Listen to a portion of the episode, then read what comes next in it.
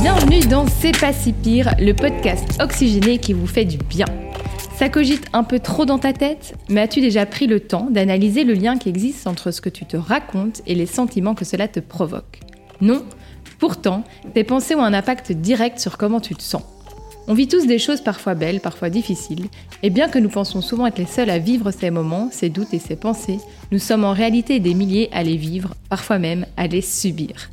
Je suis Alexandra Dog et dans ce podcast, nous vous partageons des récits et des astuces pour vous permettre de vous envoler vers des côtés positifs de votre quotidien. Alors que tu sois au lit, en transport ou en train de cuisiner, détends-toi et déconnecte de tes pensées grâce aux histoires de C'est pas si pire.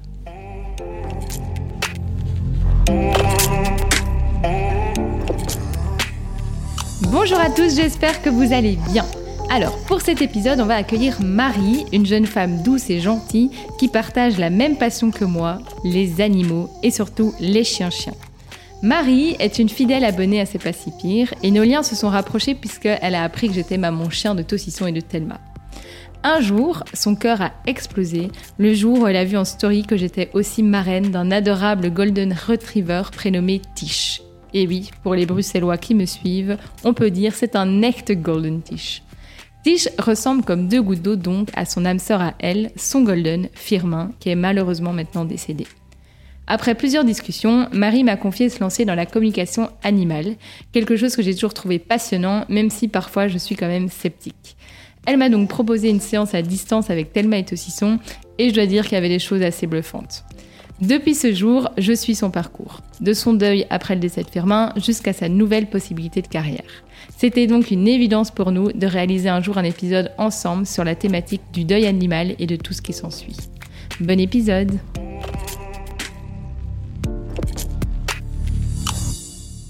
Hello Alexandra, déjà un immense merci de me recevoir, de me laisser la parole aussi euh, sur ton podcast. Pour moi c'est toujours un petit peu délicat, enfin c'est ma perception, hein, mais de, de se dire qui l'on est en juste quelques mots pour pas que ce soit restrictif, parce que je pense qu'on est toujours une multitude de facettes qui peut être euh, paradoxale ou pas d'ailleurs, mais euh, qui, qui est difficile parfois à résumer. Donc je dirais que je suis une passionnée du monde vivant que ce soit euh, les animaux, la nature, les éléments, les êtres humains.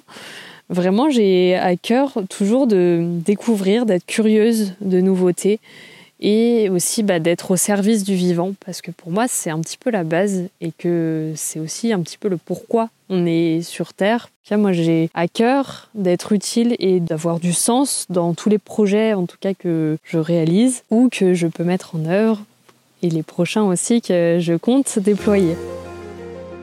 L'histoire qui me tenait vraiment à cœur de partager, c'est la relation du coup avec mon chien que j'ai eu du coup pendant plus d'une dizaine d'années. Donc Firmin, un golden retriever. Et euh, en fait, ce qui était important pour moi de, partager aujourd'hui, qui n'a pas été évident euh, à, mettre des mots dessus et à en parler, c'est euh, de montrer à quel point en fait l'animal est en miroir avec euh, son, humain, son gardien, et euh, à quel point il peut apporter des choses sur euh, la vie, sur des enseignements, sur des apprentissages, et comment on peut grandir avec, puisque pour moi, il a fait partie intégrante de ma vie et que bah, sans lui, je pense que je ne serais pas qui je suis aujourd'hui. Donc évidemment, il y a une sorte d'hommage. J'ai un peu les frissons, tu vois, quand je t'en parle, parce que pour moi, c'est c'est un gros sujet de cœur, vraiment. Et bah, je suis hyper en joie d'en parler, mais autant émue. Donc euh, voilà. J'ai toujours été impressionnée par les animaux, je pense, ou par euh, le fait qu'ils nous communiquent des choses. Et je me rends compte que depuis petite, je le faisais avec n'importe quel euh, animal. Pour moi, en fait, un chien, ça représentait énormément de, de qualité ou d'attrait. Bah, notamment, par exemple, pour moi, c'était un animal ultra fidèle, qui était hyper intègre, qui, avec qui on peut donner une confiance infinie, qu'on peut apprendre énormément. Et du coup, pour moi, c'était une évidence d'avoir un chien un jour, puisque bah, je, ne retrouve pas forcément ces qualités dans d'autres euh, animaux, parce que bah, chaque animal a son tempérament, son caractère, sa personnalité et aussi bah, ses spécificités forcément de chaque espèce. Je trouvais ça juste passionnant de voir les différences. Et je me rappelle, bah, petite, j'avais créé un petit cahier où, euh, bah, en fait, euh, je, découpais dans des catalogues de chiens euh, les races que j'aimais bien, typiquement. Bon, maintenant j'en rigole parce que, enfin, je pense que c'est pas vraiment comme ça qu'on choisit un animal, mais bon, ça c'est un autre sujet. Mais déjà, j'avais vraiment cette, euh, cette appétence. Je connaissais toutes les races, euh, etc. J'en voyais un dans la rue, je savais euh, exactement ce que c'était. Je savais à peu près son caractère globalement sur les grandes lignes, évidemment. Et à l'époque, depuis petite, en fait, je voulais un, chien, vraiment. Je le répétais à mes parents, mais c'était pas le moment, on n'en voulait pas forcément. Donc bon, moi j'attendais sagement, patiemment. En 2010, donc euh, ce qui s'était passé, c'est quelques années avant, on avait gardé euh, un golden retriever qui était hyper sympa, hyper doux, qui s'appelait Wallis. Et euh, moi, j'avais vraiment accroché, adoré. Et du coup, j'avais commencé à me renseigner, à regarder où est-ce qu'on pouvait en trouver, que ce soit chez des personnes ou dans des élevages. Et j'étais tombée dans l'Ain, du coup, sur le Clos Lucide, donc un élevage. Et j'avais vu différentes portées au fur et à mesure. Bah, plus j'en parle, j'avais fait euh, limite un, petit euh, documentaire, je le montrais à ma mère euh, et puis après à mes parents. Et puis après, bah, je, le, je la fais rapide, mais on se retrouve à y aller. Et puis bah, après, on attendait quelques mois parce que la portée venait de naître, donc sachant que le petit, on le récupère vers deux mois. Bah, la portée était née en octobre 2010.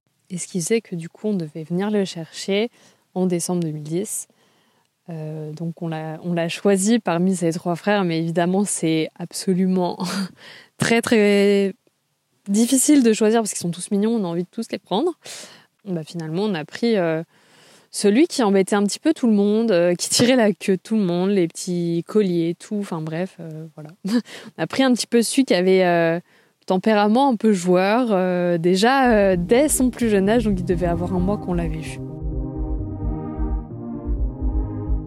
J'avais qu'une hâte, vraiment, c'était euh, de venir euh, vraiment en décembre, donc j'attendais que ça, vraiment. Et pour remettre dans le contexte, donc euh, à ce moment-là de ma vie, j'étais encore au collège, fin de collège. C'était une période un petit peu dure pour moi, puisque j'avais du mal à m'exprimer, à communiquer, à voilà, à faire du lien avec les autres personnes bah pour moi, ça a toujours été plus facile avec les animaux. Enfin, c'est, comme ça. Et après, c'est mon histoire de vie aussi. Donc, au fur et à mesure, euh, je passais énormément de temps avec mon chien parce que pour moi, euh, voilà, il savait m'écouter, il me comprenait sans que je parle forcément. Enfin, il y avait vraiment un lien qui était hyper fort. Euh, il me montrait beaucoup de choses que, que moi, je regardais plus forcément. Il m'a redonné confiance en la vie. Il y a, beaucoup, beaucoup d'apprentissage euh, là-dessus, puisque bah, pour moi, j'avais beaucoup de mal du coup à m'ouvrir euh, vers l'extérieur, d'être plus dans mon coin.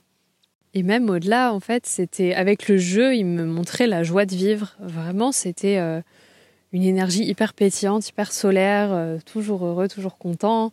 Bon, même si bah, des fois, oui, évidemment, il n'était pas toujours heureux, content, mais globalement, c'était vraiment euh, cette dynamique-là qui l'englobait. Et finalement, c'était vraiment de revenir à l'essentiel de manière très très simple. Pour moi, euh, spécialement, Firmin m'a apporté euh, ça. Enfin, en partie, c'est, très, je trouve, toujours difficile de dire qu'est-ce que tu as apporté à un animal parce que il y, a tellement de choses de mettre des mots dessus. Et bah, il y avait vraiment une confiance absolue, un amour inconditionnel, quoi, parce que il était toujours là, quoi. J'ai pas les mots pour décrire, je crois. C'est, je pense que ceux qui ont des animaux pourront comprendre.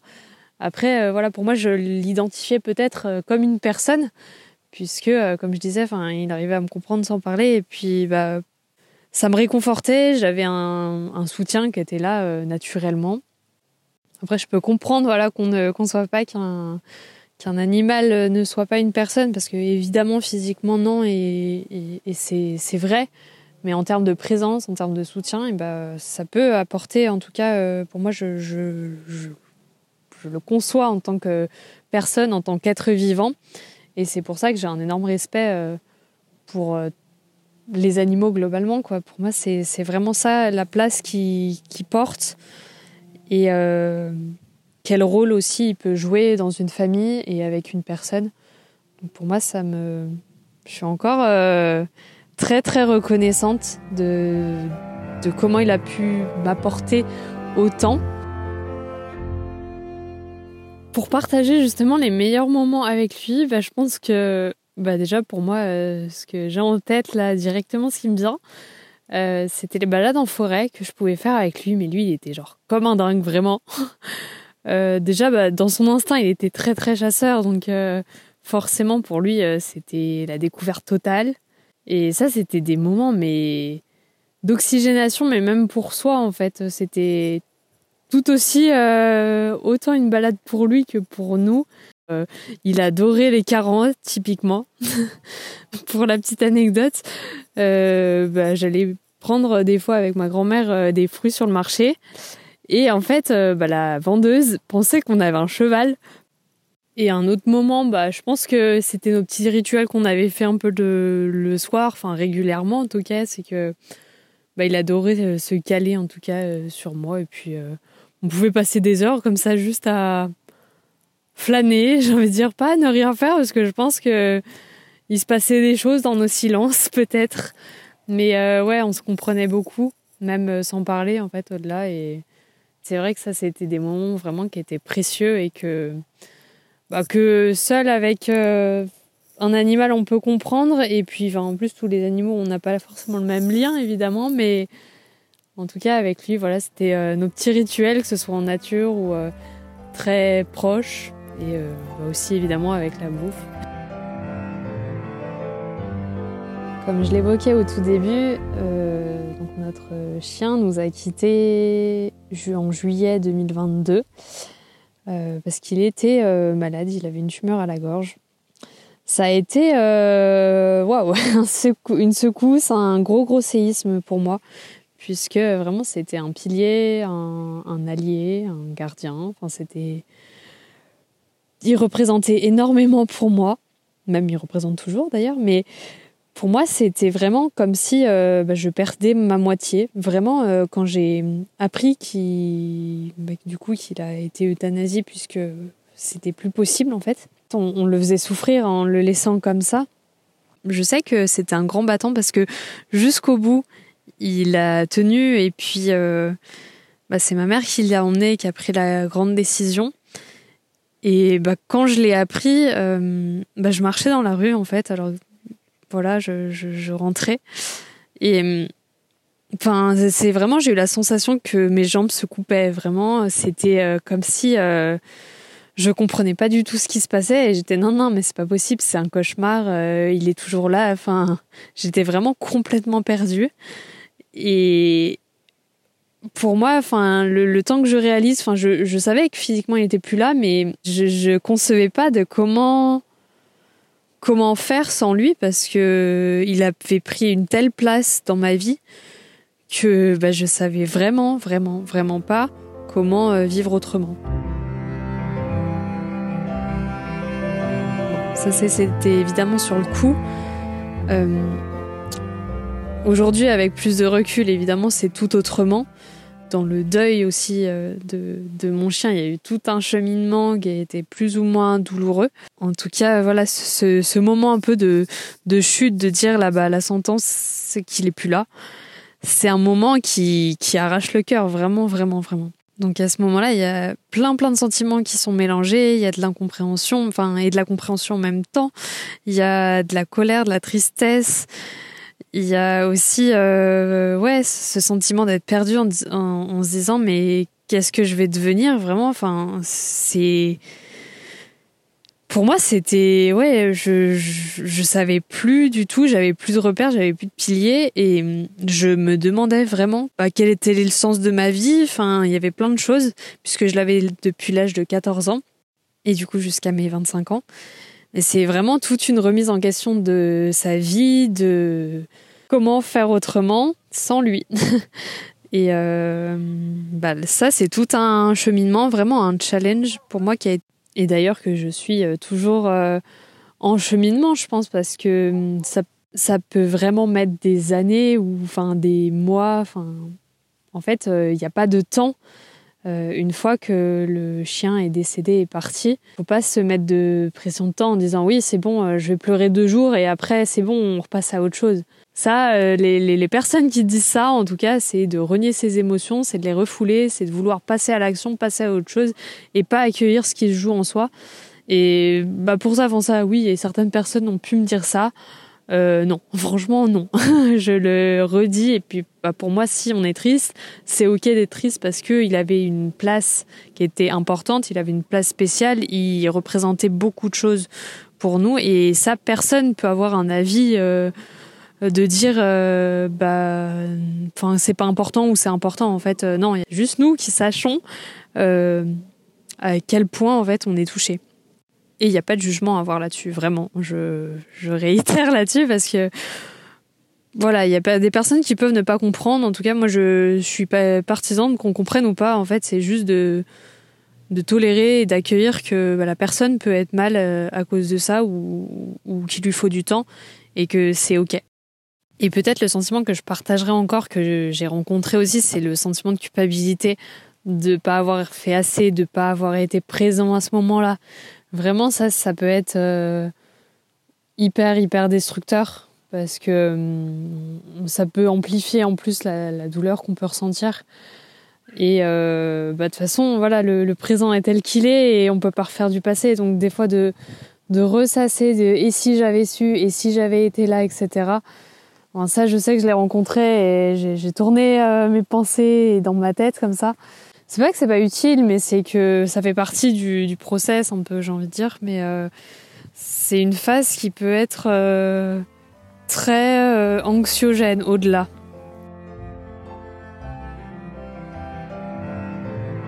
Plus douloureux dans l'histoire du deuil, je pense que bah déjà, il y a l'annonce.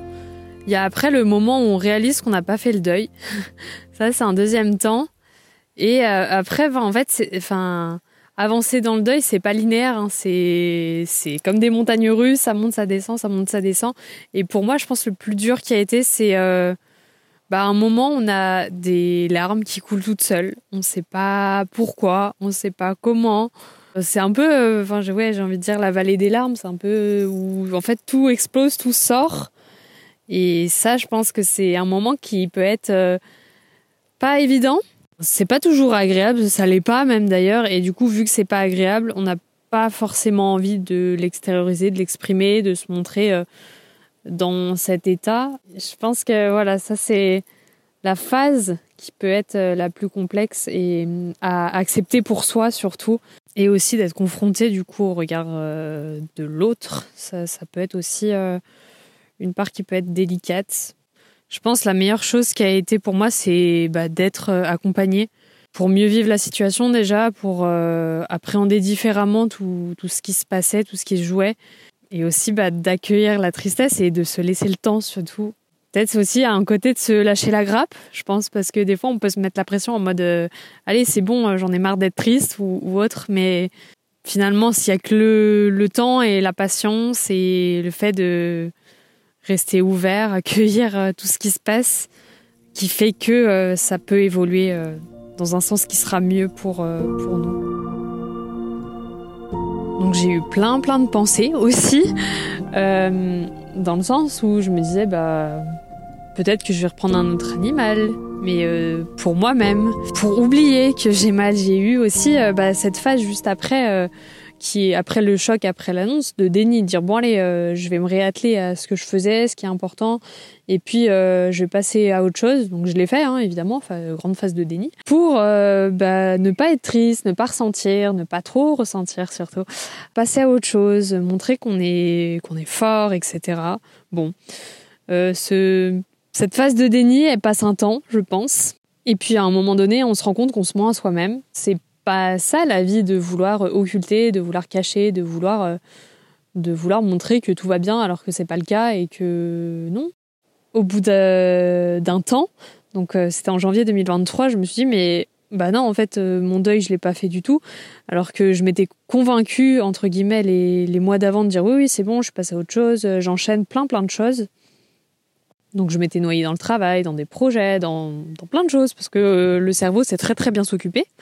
Et je suis redescendue un peu de mon piédestal en me disant, bah non, je suis pas du tout passée à autre chose. Et à partir de ce moment-là, j'ai voulu comprendre aussi peut-être le lien d'attachement que j'avais avec mon chien. Enfin, il y avait plein, plein, plein de choses.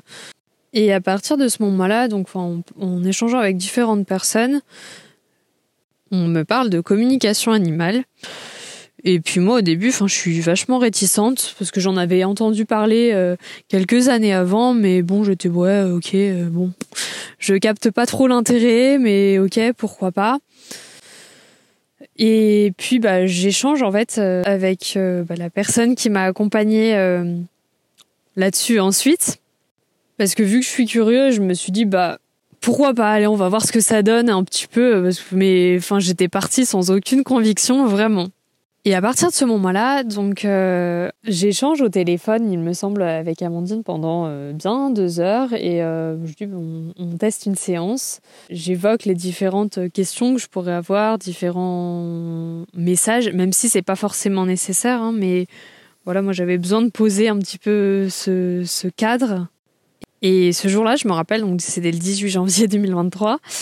Euh, que la séance se fait, j'ai du coup un, compte rendu euh, par écrit, et là, je tombe un peu nues, vraiment.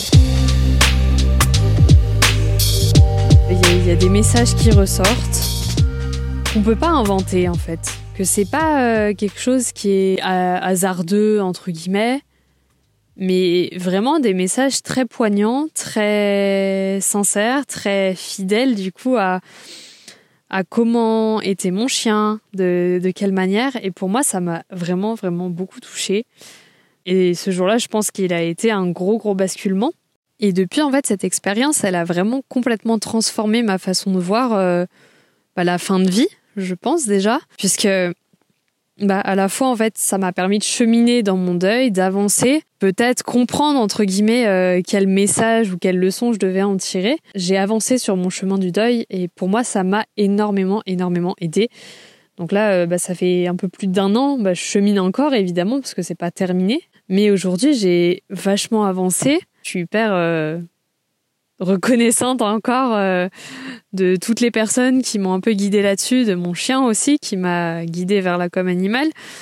Mais il y a vraiment tout un toute une évolution puisque bah, moi j'étais pas forcément ouverte, mais en fait ça m'a révélé énormément de choses et je trouve ça juste magique de de se rendre compte que des fois il y a des choses euh, pas qu'on n'explique pas, mais des choses auxquelles on veut se fermer alors qu'en fait, euh, c'est une ouverture vers euh, d'autres perceptions, d'autres sensibilités.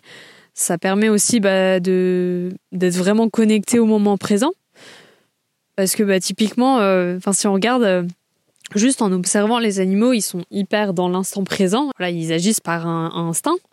Bah, du coup, même moi, juste ça, enfin si on reste de manière très terre à terre, euh, j'en apprends énormément aujourd'hui au travers ça, mais parce que bah la communication animale est très très large. Elle peut être autant des choses euh, très terre à terre, autant des choses un petit peu plus spirituelles. Voilà, après, euh, chacun a sa définition de spirituel, évidemment. Mais moi, en tout cas, je reste euh, quelqu'un qui reste terre à terre là-dessus. Et je, trouve ça juste assez incroyable de pouvoir avancer dans son cheminement, être plus ancré sur terre, de revenir à la vie aussi.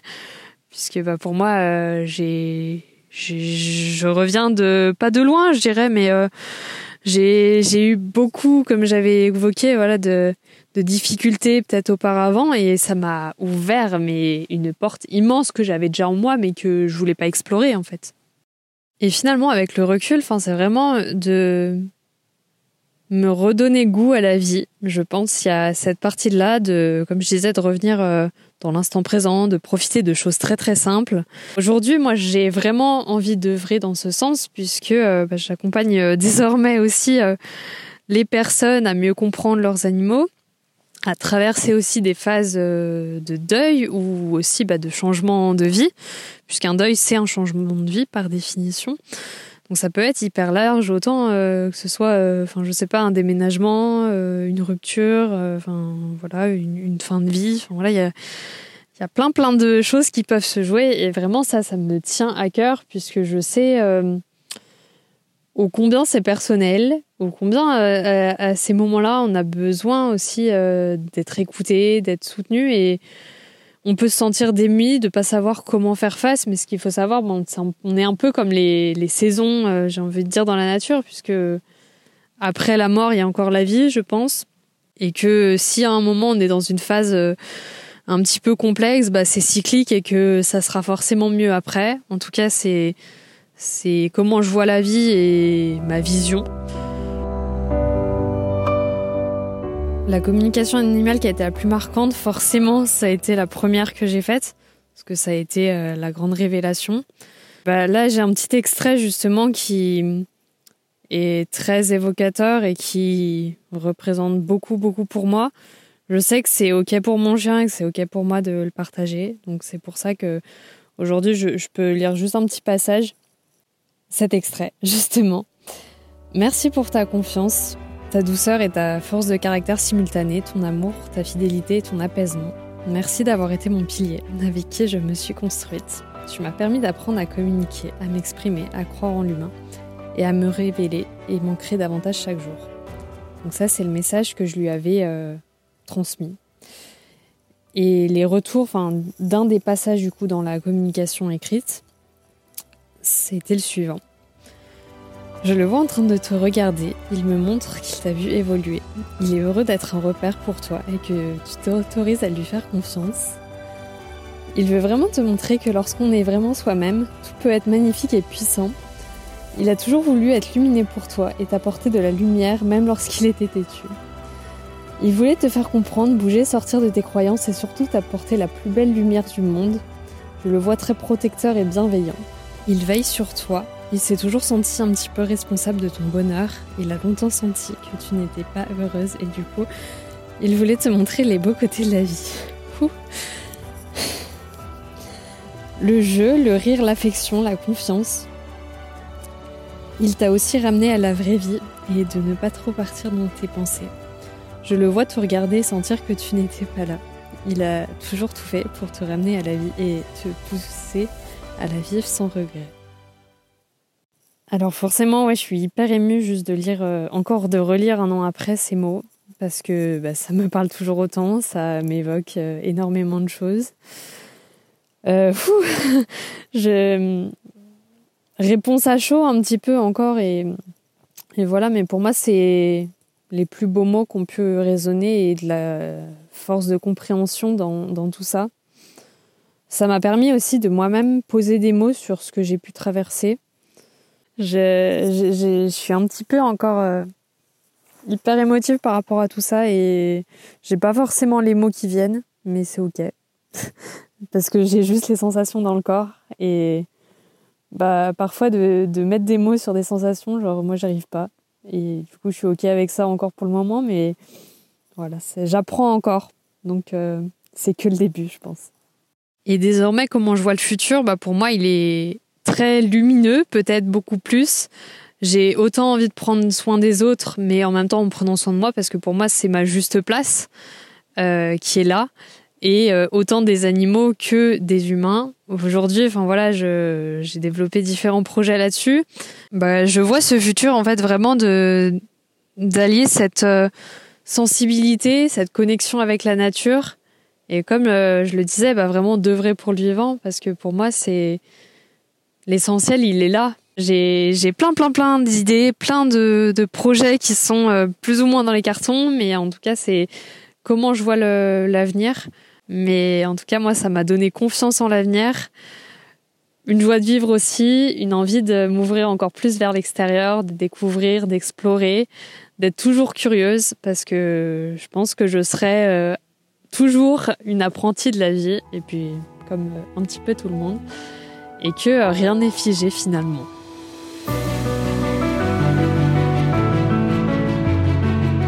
Le conseil que je pourrais juste donner pour la fin, c'est que euh, rien n'est figé. Encore une fois, peut-être que je répète la chose, mais que quand on est dans une mauvaise passe, Moi, j'ai l'intime conviction que si on a confiance que l'avenir sera mieux, qu'on a confiance en soi, qu'on a toutes les capacités et les ressources pour aller de l'avant, accueillir la situation telle qu'elle est, même si elle est compliquée et que bah, des fois on se dit euh, bon, euh, j'aimerais que ça se passe mieux. Je pense que cette confiance ultime, en fait, vraiment, elle n'est pas à perdre et qu'elle se trouve vraiment dans le cœur et que parfois, même souvent, je dirais, il faut plus agir avec le cœur et moins avec la tête. Et à partir de ce moment-là, je pense qu'il y aura euh, des réelles différences significatives qui peuvent se passer dans, notre vie.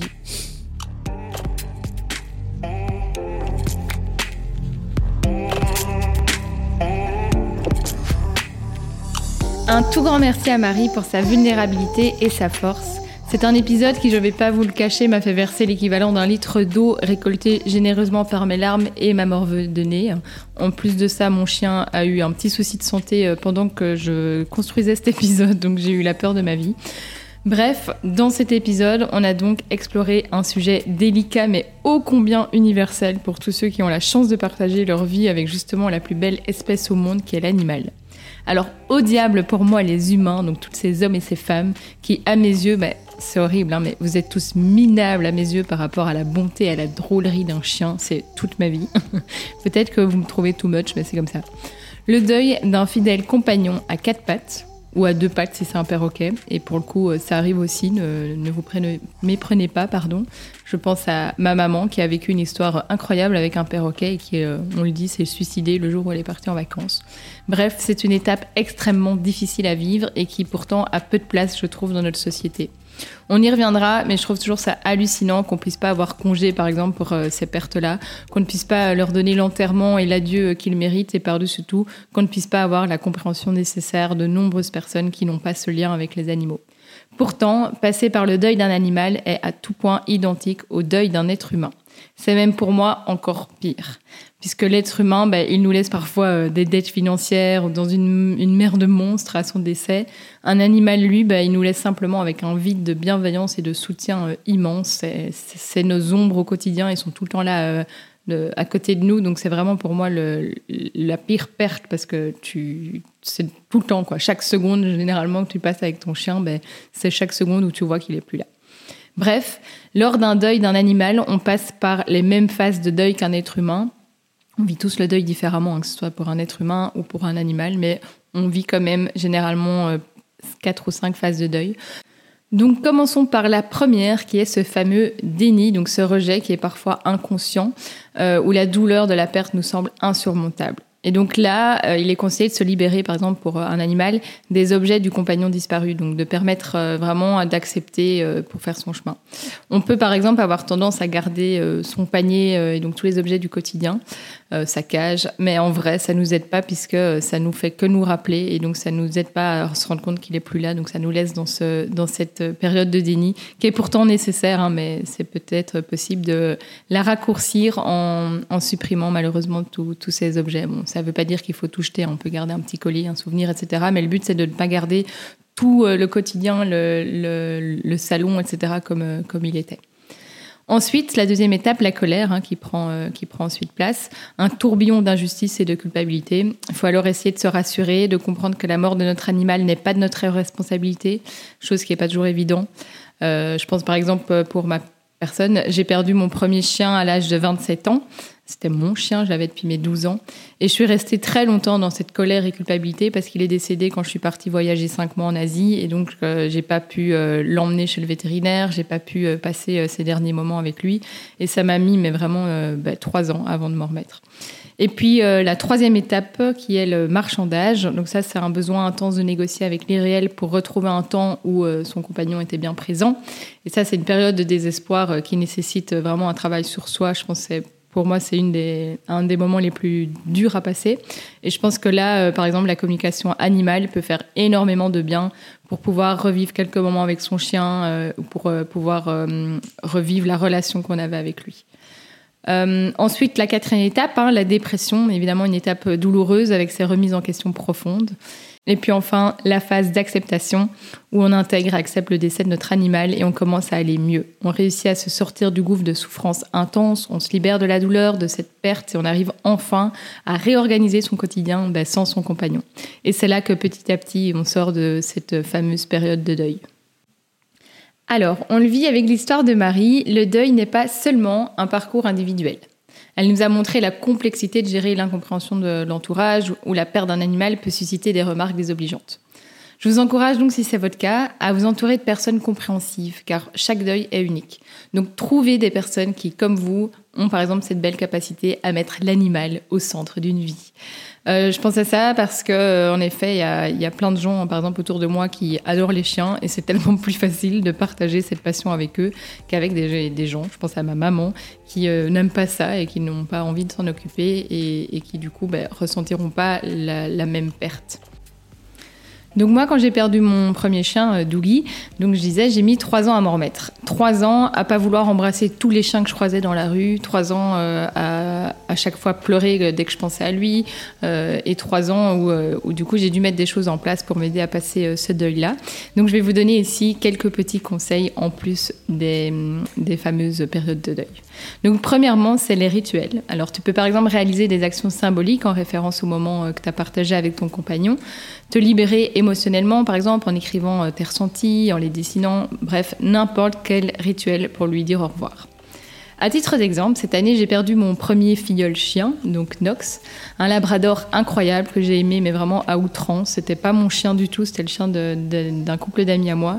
Mais je me suis attachée à ce chien depuis son plus jeune âge et il, était, il représentait énormément pour moi. Bref, quand il est décidé euh, à 6 ans, et donc très jeune, ça m'a dévastée. Et je n'ai pas vraiment pu l'exprimer parce que je voulais pas rajouter de la peine à ses maîtres qui en plus vivaient déjà beaucoup de choses difficiles. Donc bref, euh, j'ai un peu vécu ça toute seule, mais mon amoureux qui a compris euh, cette peine-là parce que lui aussi euh, a la capacité de mettre le chien au premier plan dans sa vie, m'a alors emmené dans le parc où j'avais beaucoup promené Nox quand il était jeune. et alors on a été gravé son nom, Nox, sur le banc en bois devant la, plaine à chien du parc Game, s'il y en a qui connaissent. Donc pourrez euh, trouver ce petit nox euh, écrit sur le banc en bois. Bref, ce moment de rituel a été pour moi mais hyper bénéfique pour processer ma perte et je remercierai jamais assez mon amoureux de m'avoir offert ce moment. C'était euh, c'était incroyable et vraiment, du jour au lendemain, ça a été mieux. Donc, premier conseil que je vous donne, c'est ces rituels-là pour faire partir l'être cher. Deuxième conseil qui peut peut-être prendre du temps, c'est de prendre justement du temps pour soi. Donc la proximité physique et affective avec nos animaux, bah, évidemment, ça crée euh, un vide immense à combler. Hein. je le disais tout à l'heure, ils sont tellement euh, tout le temps autour de nous que quand ils sont plus là, bah, il y a vraiment un réel vide. Et donc une solution à court terme bah, peut être de progressivement euh, s'essayer à de nouvelles activités qui nous permettent de reprendre un peu notre vie avec sérénité. Ou alors, je ne l'ai pas fait, mais ça pourrait, je pense, par exemple, voyager. C'est un voyager on n'a pas toujours l'opportunité de voyager avec son chien. Et donc, ça peut être euh, des moments qu'on peut vivre qui sont positifs, où on n'a pas habitude d'avoir son chien à ses côtés. Donc, où ça peut, euh, ça peut aider à ce moment-là de voyager. Mon troisième conseil, et c'est le mien, hein, je sais que d'autres personnes vivent les choses différemment, serait de ne pas se précipiter à prendre un nouvel animal, parce que reprendre un compagnon trop tôt, ben, ça peut euh, lui attribuer un peu le rôle de pansement, hein, comme euh, avec un ex. Donc euh, prenez le temps, et, pour moi c'est vraiment la clé, prendre le temps de choisir un animal physiquement différent si possible, même si moi maintenant j'ai l'impression que je vais toujours vouloir avoir des coquers dans ma vie, mais on verra. Bref, prendre le temps. Euh, de, choisir un nouvel animal euh, et de processer le deuil justement avant de rentrer dans une nouvelle relation. J'adore comment je parle de nouvelles relations comme si on parlait vraiment de l'amour de sa vie, mais on voit que j'ai un petit souci à ce niveau-là. Bref, en conclusion, chaque deuil, vous l'aurez compris, est une expérience unique, je pense que je vous l'apprends pas. Hein. Et donc j'invite chaque personne qui vit un deuil animal à respecter ses propres ressentis, à se donner le temps nécessaire et si besoin, ben, chercher l'aide de professionnels, que ce soit justement en communication animale ou juste pour soi euh, via une psychologue ou, ou que sais-je. Et surtout, n'oublions jamais qu'il n'est pas honteux de ressentir de la tristesse pour la perte d'un être cher, qu'il ait quatre pattes ou deux pattes ou mille pattes. Je terminerai cet épisode bien évidemment en remerciant mille fois Marie pour sa magnifique histoire d'amitié avec Firmin et pour tout ce qu'il continue de lui apporter au moment présent. Et je dédie évidemment cet épisode à tous les chiens qui ont compté pour elle, que ce soit le Golden qu'elle avait gardé quand elle était plus petite ou Firmin, mais aussi pour tous ceux qui ont marqué notre histoire et mon histoire à jamais, qu'ils soient décédés ou non. Alors dans mon cas, ben, je dédie cet épisode à Dougie, à Nox évidemment, à Charlie et Tom, et bien évidemment Tossisson, Thelma et Tish, les trois chiens qui me comblent de bonheur au quotidien. Personne ne peut comprendre pleinement la signification de l'amour à moins d'avoir un chien pour moi, puisqu'un chien peut vous montrer une affection plus honnête avec un seul regard qu'on ne peut recueillir pendant toute une vie de poignée de main. Merci donc de nous avoir accompagnés dans ce voyage émotionnel aujourd'hui. On se retrouve très bientôt. Prenez soin de vous et de vos fidèles compagnons. Gros bisous